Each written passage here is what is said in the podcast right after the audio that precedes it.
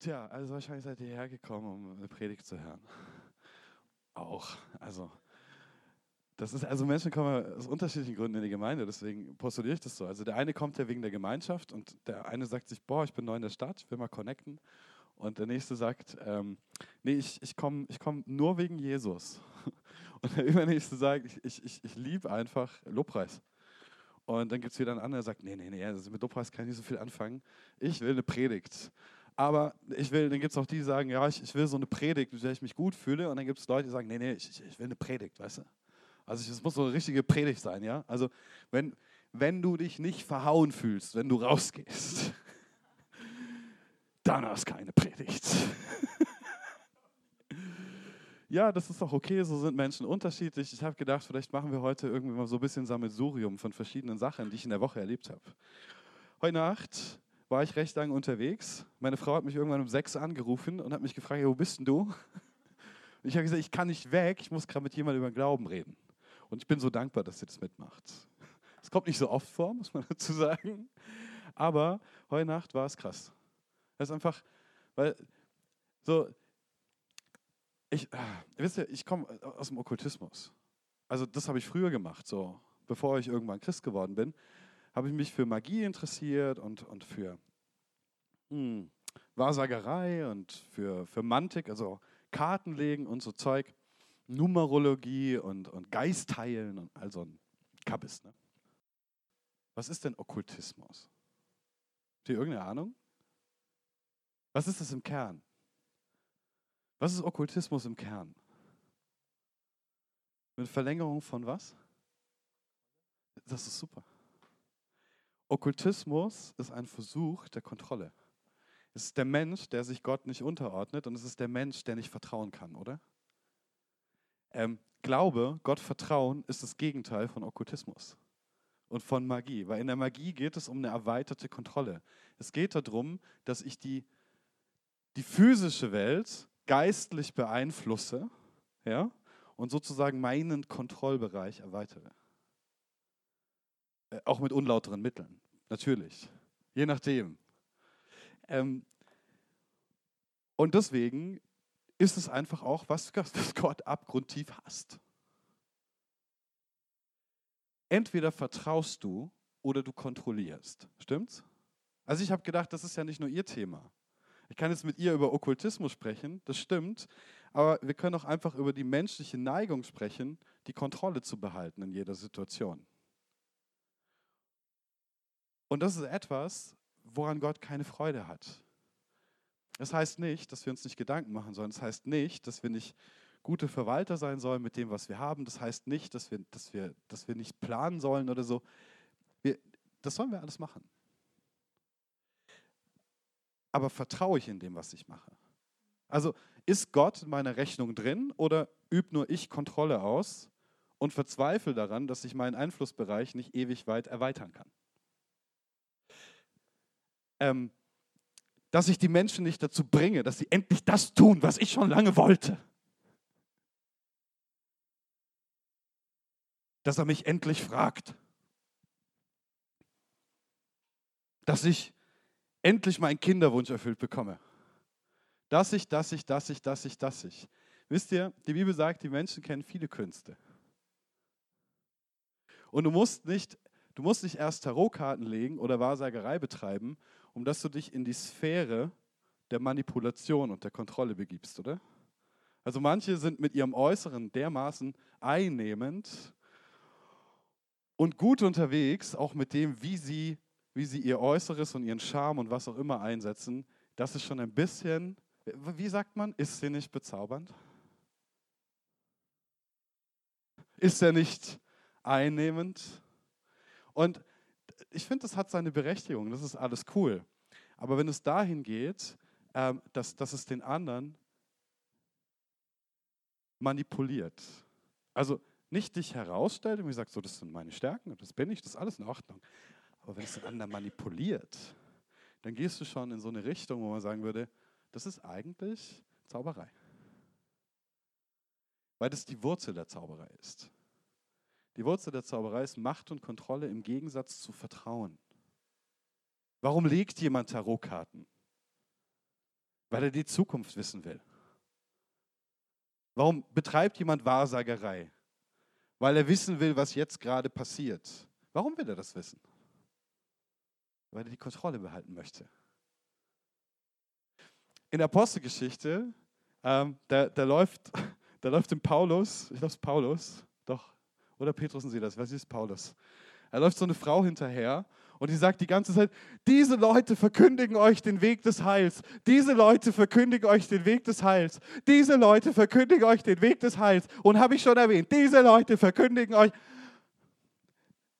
Was war die? Die war Wahrsagerin. Und zwei Tage lang tun sich die Apostel das an.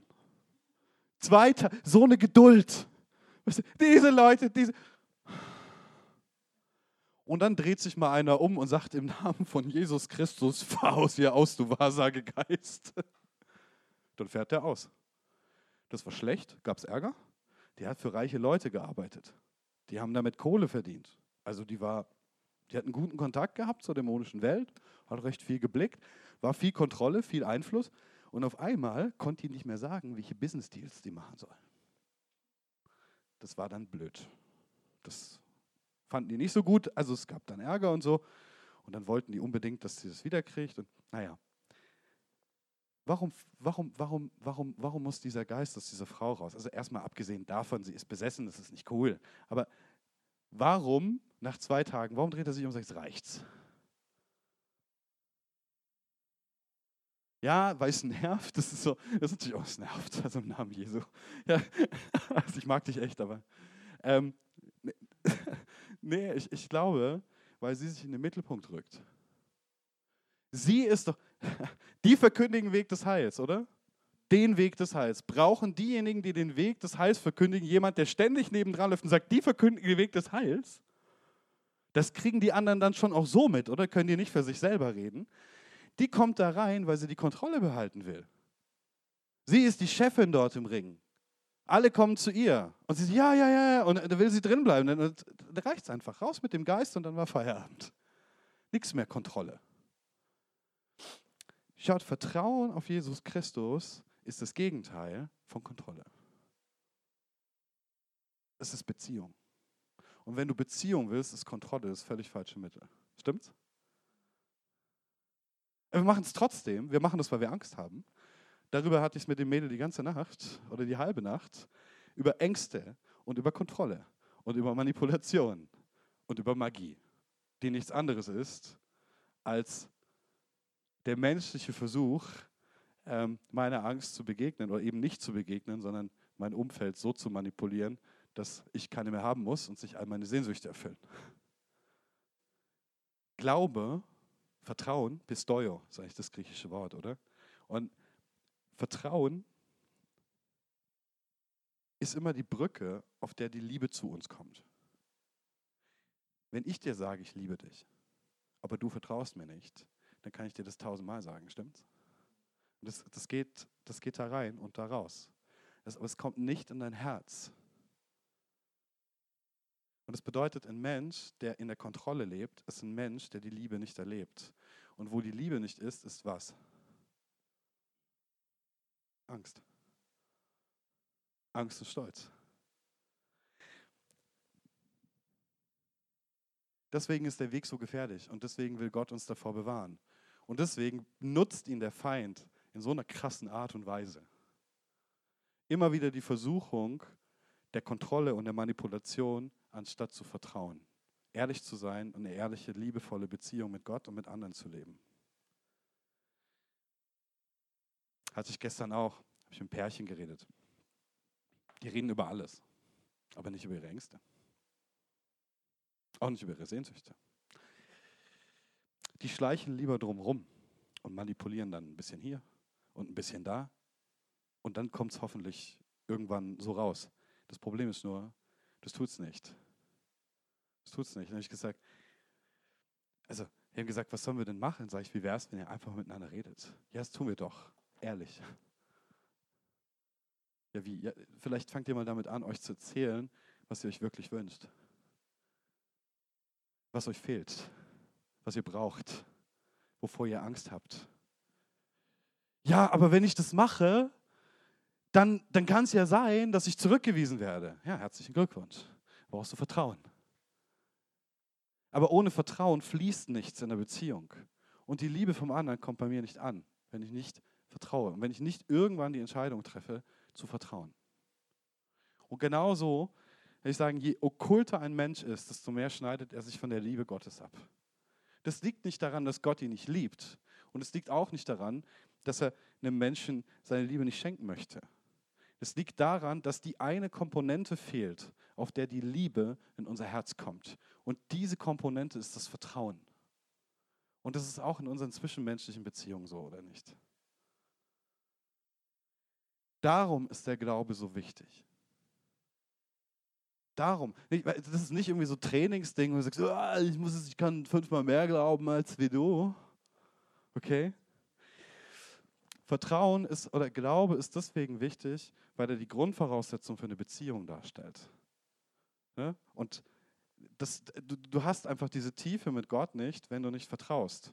Und ich habe immer wieder Leute, die zu mir kommen und sagen, ja, weißt du, mein Partner ist so weit weg oder Gott ist so weit weg. Und mein, meine erste Frage ist, hey, gibt es Bereiche, wo es dir schwerfällt zu vertrauen gerade? Weil oft rennen Leute davor weg. Sie rennen weg oder sie manipulieren. Aber ganz selten sind sie einfach offen und ehrlich und sagen, hey, boah, so geht's mir, wie du vorhin gesagt hast, ich hab's aber nicht zusammen. Kannst du mir bitte helfen? Und da passieren wunderschöne Dinge. Da passieren wunderschöne Dinge mit Gott, Wunder und schön und wunderschöne Dinge miteinander. Wenn wir lernen zu vertrauen, offen zu sein. So, habe ich gedacht, das ist der erste Teil, über den rede ich mal kurz. Wem hat das was gebracht heute Morgen? Ist cool. Ähm, da können wir über was Zweites reden. Das hatte ich im, im Coaching die Woche. Fand ich gut. Kam mir so. Mhm. Wer von euch ist ein Rebell? Wer ist ein Rebell? Wer ist ein Rebell? Das finde ich total gut. Ich habe gedacht, das machen wir jetzt mal. Ähm, okay. Kurze Beschreibung, also ein Rebell oder ein Revoluzer, so, ja? So ein, ja? Ist das gut? Revoluzer. Was macht ein Revoluzer aus? Oder ein Rebell? Sagt mal. Einfach vorrufen.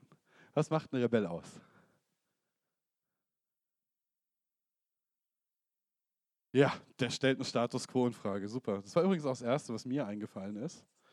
Ähm, stellt Status quo in Frage, ja? Hm, ja. Was noch? Wie ist ein Rebell noch? Und ein Revoluzer?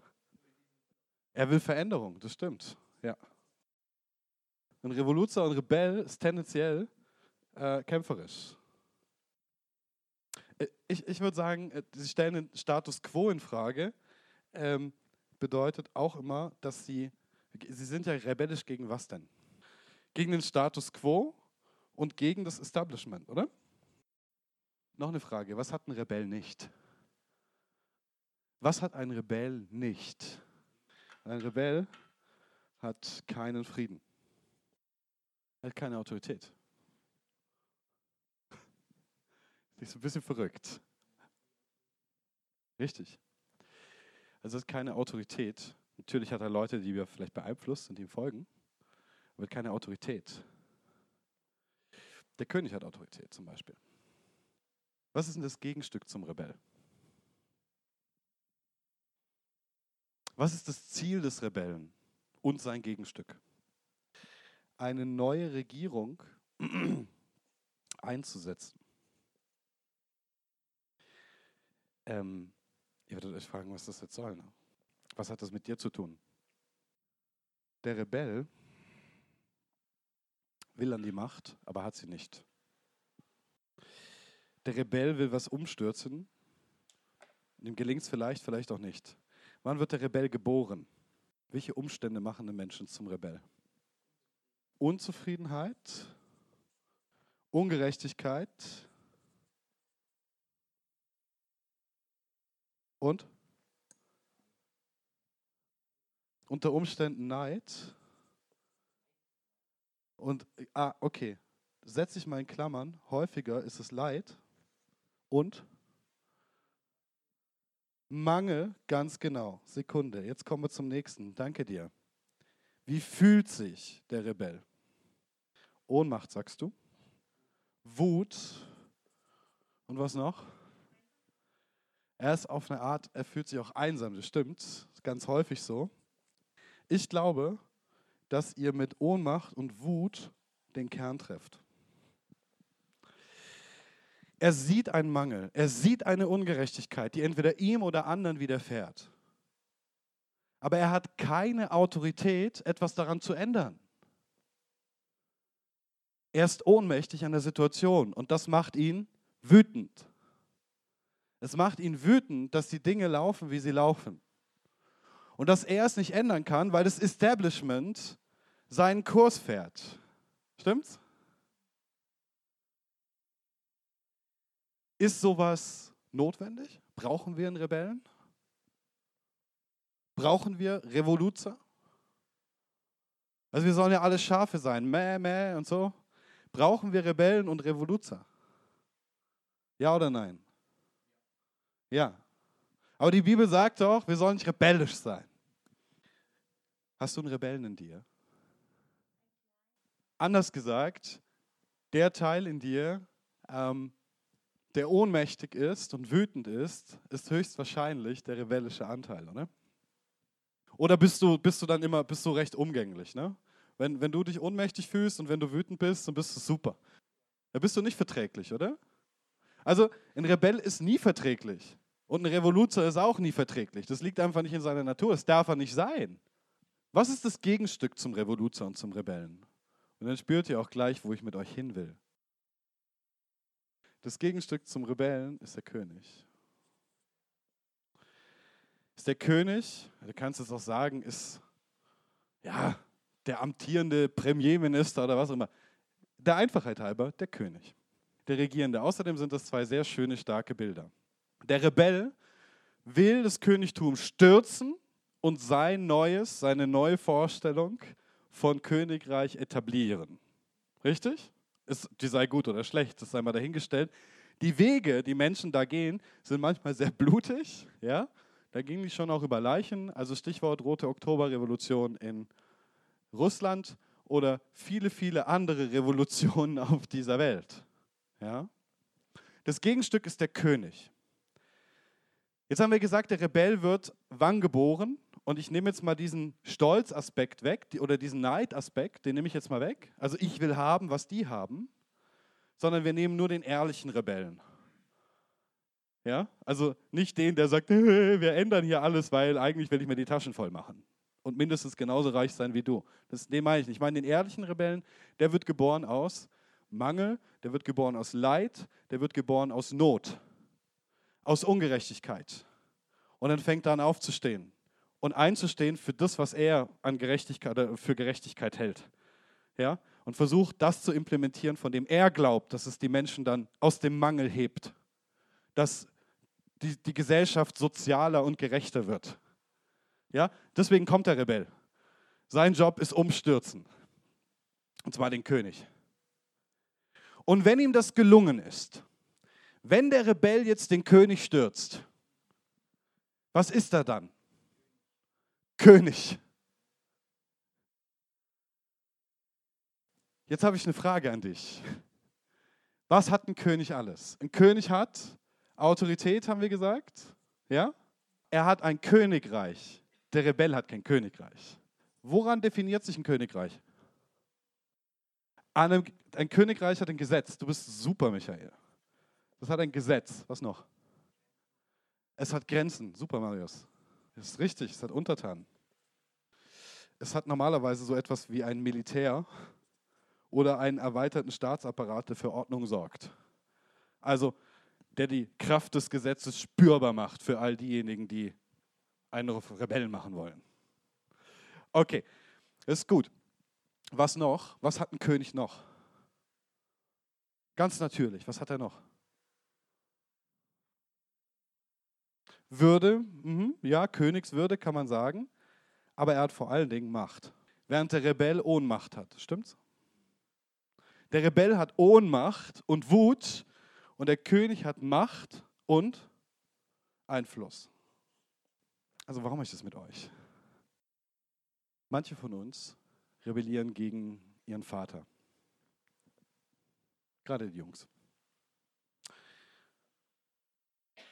Und sind ein bisschen unversöhnt. Manche von uns rebellieren gegen ihren Mann und sind ein bisschen unversöhnt. Manche von uns rebellieren gegen Gott in einem gewissen Bereich und sind unversöhnt.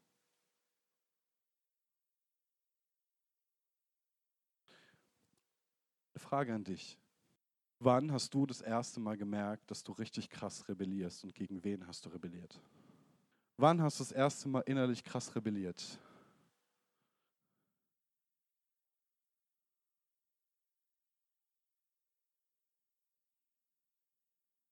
Und? Stichwort? Einfach nur die Person.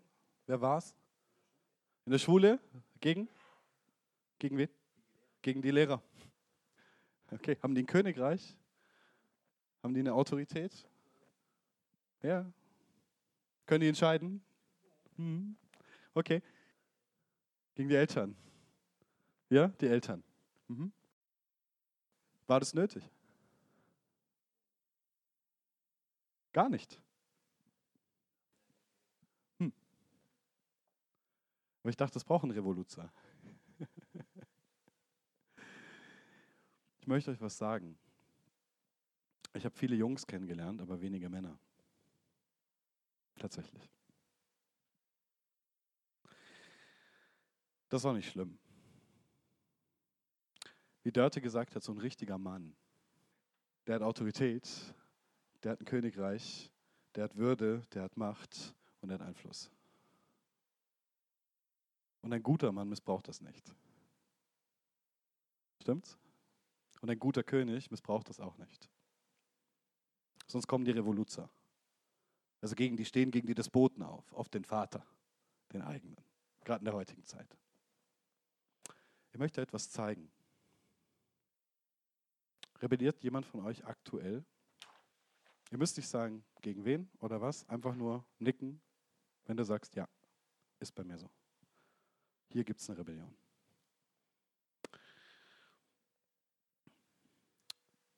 Wenn du dich für den Rebellen entscheidest und er wird natürlich geboren aus Ungerechtigkeit, Mangel oder empfundener Ungerechtigkeit, empfundenem Mangel und so weiter und so fort. Wir haben die Liste hier und er will den Status quo ändern. Das ist vollkommen legitim.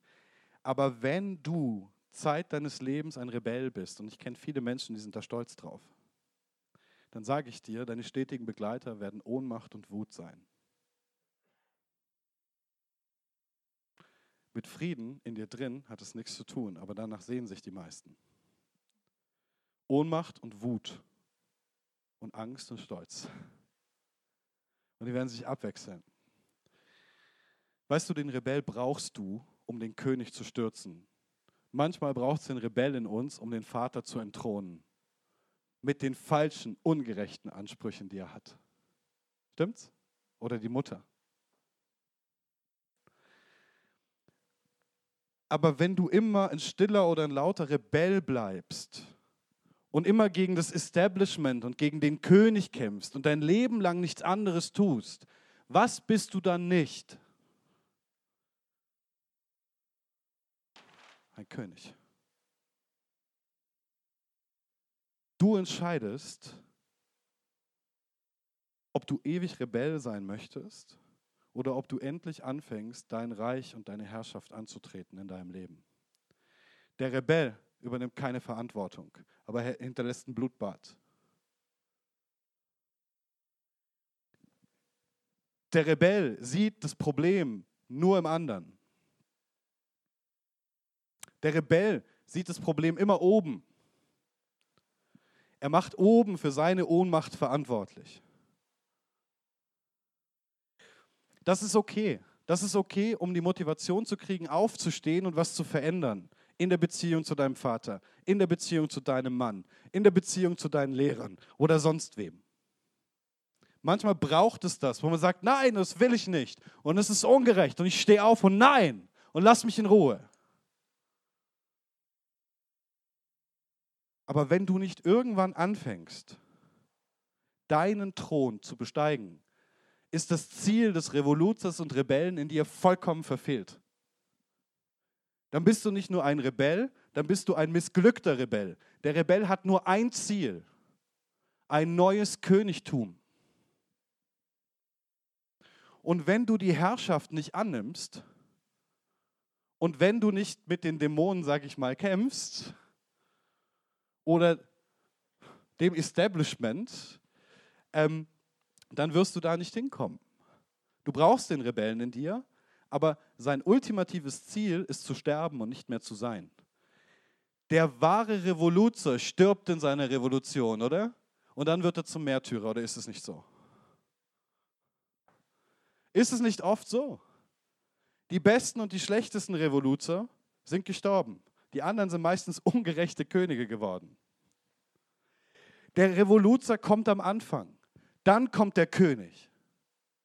Und es braucht den Revoluzer, aber der Revoluzer muss gehen, damit der König kommen kann. Ich sage es euch in einem biblischen Wort, okay? Weil sonst denkt ihr, was macht er hier die ganze Zeit?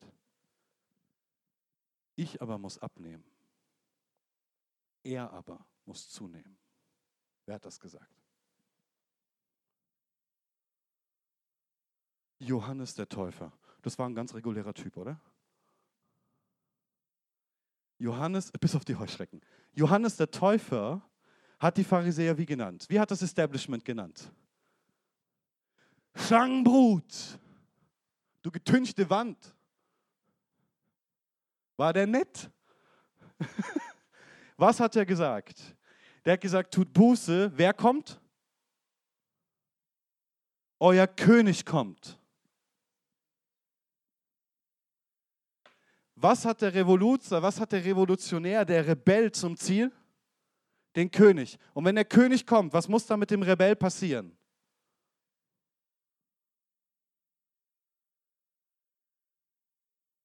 Er muss gehen. Er sagt es. Ich, er aber muss zunehmen. Ich aber muss abnehmen. Und das hat er jetzt nicht empfunden gemeint.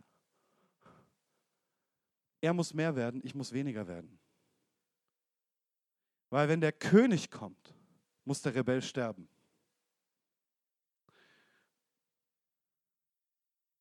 Aber der Rebell ebnet den Weg für den König. Nur der Rebell und Revoluzer, der nicht bereit ist zu sterben für seine Sache, ist ein Feigling und ein Heuchler. Stimmt's oder stimmt's nicht? Und so oft ziehen wir es innerlich nicht durch. Also zettel ich jetzt eine Revolution an oder zettel ich eine Revolution an und habe heimlich noch das Bild des Königs in der Tasche? Ich muss bereit sein zu sterben. In anderen Worten, ich muss bereit sein, mein altes Leben zu verlieren. Wenn du als König herrschen willst, musst du bereit sein, das Alte loszulassen das alte Königtum und irgendwann auch den Revoluzer und Rebellen in dir. Du willst aufrecht durchs Leben gehen an der Seite von deinem Mann? Dann lass die Rebellen sterben. Und sei es erstmal wirklich. Kämpf für eine höhere Sache. Und dann regier und regier gerecht.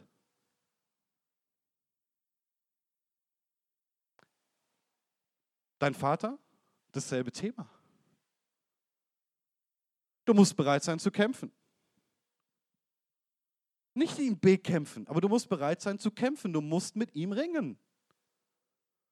Und es muss ein Punkt kommen, an dem du sagst, und hier bist du entthront.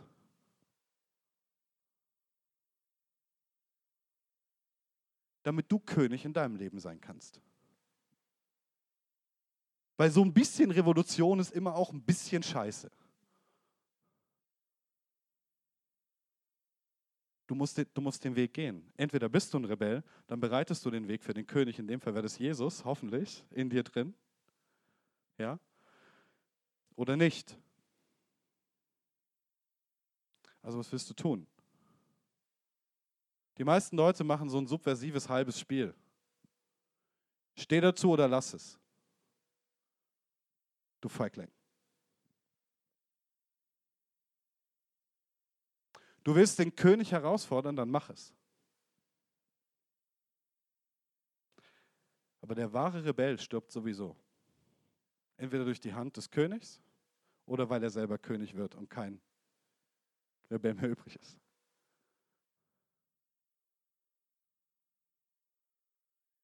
Kann hier irgendjemand ein bisschen auf einer Herzensebene, nicht nur hier oben, hier drin, verstehen, was ich sage? Spürt ihr das? Versteht ihr, was ich sage? Wenn du die Herrschaft in deinem Leben möchtest, dann steh auf. Dann steh auf.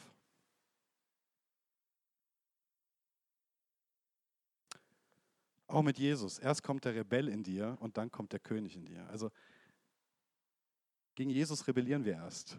Mit ganz vielen Sachen. Das will ich nicht, das will ich nicht. Du sagst mir das, das will ich nicht, das ist dein Gesetz, das finde ich blöd, das finde ich blöd, das finde ich blöd. Und du kämpfst und kämpfst und kämpfst. Und das Schöne ist, bei Jesus, also bei Jesus gehst du drauf. Und es ist gut für dich und mich. Das ist tatsächlich auch der Plan der Bibel, dass wir, dass das alte Ich stirbt und dass, dass, dass wie das Königreich in unserem Herz anfängt. Das neue Königreich. Und dass wir, dass wir darin frei sind. Aber das Rebellieren ist wichtig, aber dann, dann mach es ehrlich und mach es mit dem Ziel, König zu werden oder dich dem König unterzuordnen, weil du merkst, es war dumm. Aber mach nicht so, ich rebelliere ein bisschen. Ich rebelliere ein bisschen hintenrum, weil. Entweder bist du jemand oder halt nicht. Aber nicht so. Könnt ihr das nachvollziehen? Mach das nicht, du schadest dir selbst. Sei ehrlich, aber sei bereit zu sterben.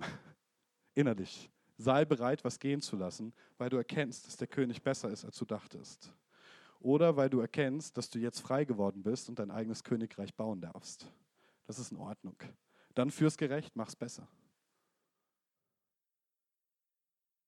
Ist das cool? Er aber muss zunehmen, ich aber muss abnehmen. Wenn du in deinem Leben raus aus der Ohnmacht willst, musst du König werden. Das ist ganz einfach. Oder Königin. Und wozu ruft uns Jesus? Könige und Priester zu sein. Interessant. Die Rebellen, die gegen Gott rebellieren und gegen seine Autorität, werden zu Königen und Priestern. Das ist unsere Bestimmung. Hör auf, dein Leben in der Rebellion zu verbringen. Steh ein, steh für dich ein, steh, steh für das ein, woran du glaubst. Sei aber auch bereit zu erkennen, wenn die Autorität des Königs weiser und besser genutzt ist, als du bis jetzt gedacht hast. Und auf der anderen Seite, wenn du merkst, dass es ein Despot ist, dann, dann, dann, dann musst du dich, von einem Despoten muss man sich lösen. Das Boot muss weg. Und dann würde ich dir empfehlen, dass du diesen Despoten sterben lässt in dir drin und, und dein eigenes Königreich hier aufmachst, beziehungsweise Jesus König sein lässt. Das wäre besser. Anders gesagt, viele Jungs erwarten ihr ganzes Leben von ihrem Vater eine Bestätigung. Aber manche Väter geben die nicht.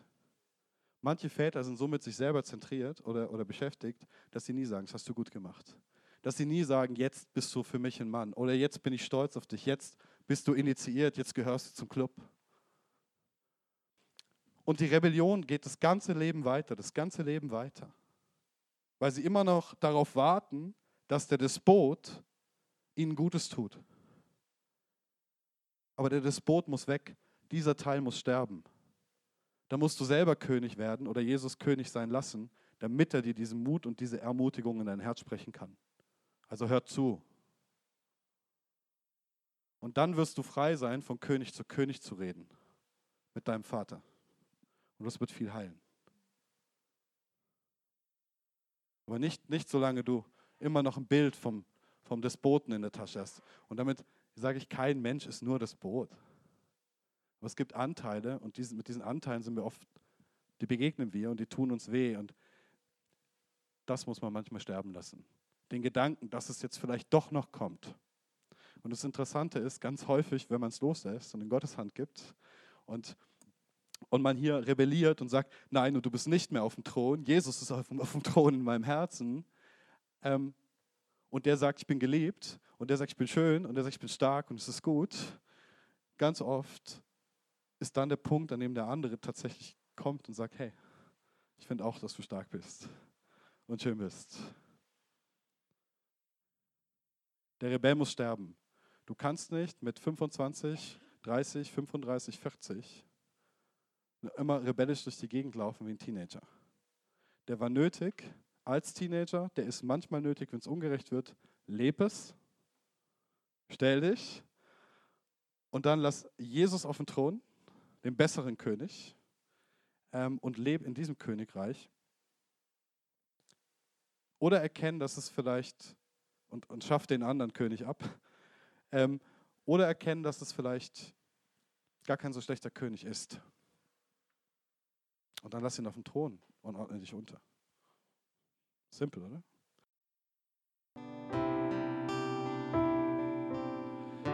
Jesus, unser König.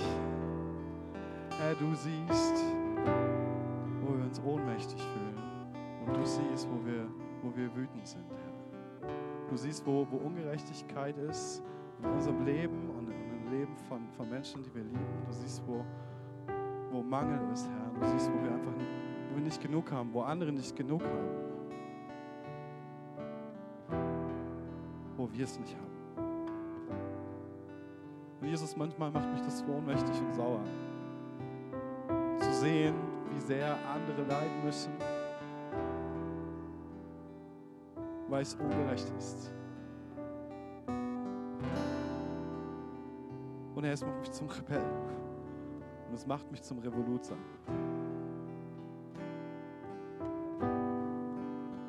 Jesus, ich wünsche mir ein neues Königreich, aber es wird nicht meins sein. Es wird nicht mein Königreich sein, das es besser macht, sondern deins. Und Jesus, ich bitte dich, dass du als König kommst und ich bitte dich, dass du Ängste kommst, in unsere Ohnmacht kommst, in die Orte kommst, wo wir wütend sind, wo wir nicht weiter wissen.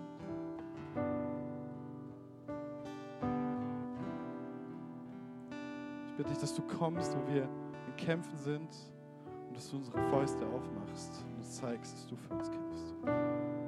Ich denke, dass du kein König bist, der für sich kämpfen lässt und wegbleibt. Ich, denke, dass du vorangehst. Dass du König bist, der, der sein Volk sicher führt und gut führt.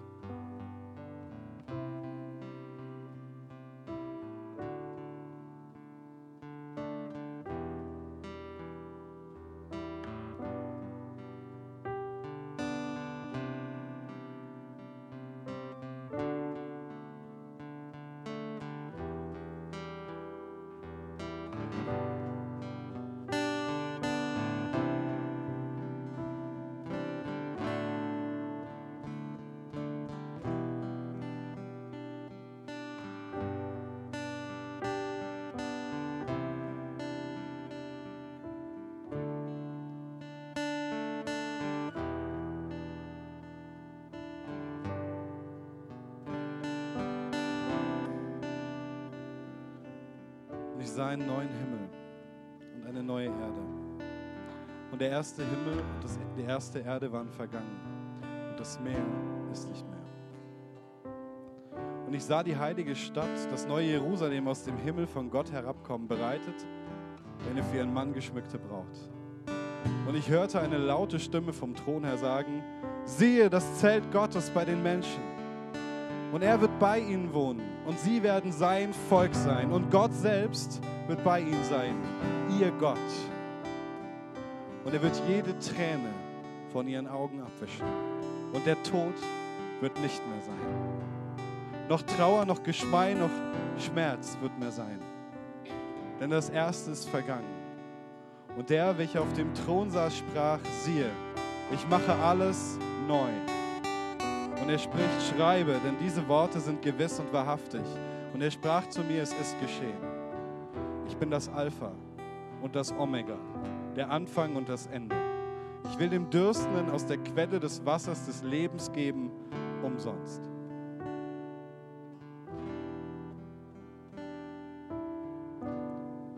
Jesus, du bist der, der auf dem Thron sitzt, weil du der König bist. Und ich danke dir, dass du deine Herrschaft antrittst. Und ich danke, dass du es in deiner Kirche durch deinen Geist jetzt schon tust. Und ich bitte dich, tritt deine Herrschaft in unseren Herzen an, Herr. Lass den Rebellen sterben, weil ein gerechtes Königreich kommt. Und weil Ermutigung kommt und weil Bestätigung kommt und weil Zukunft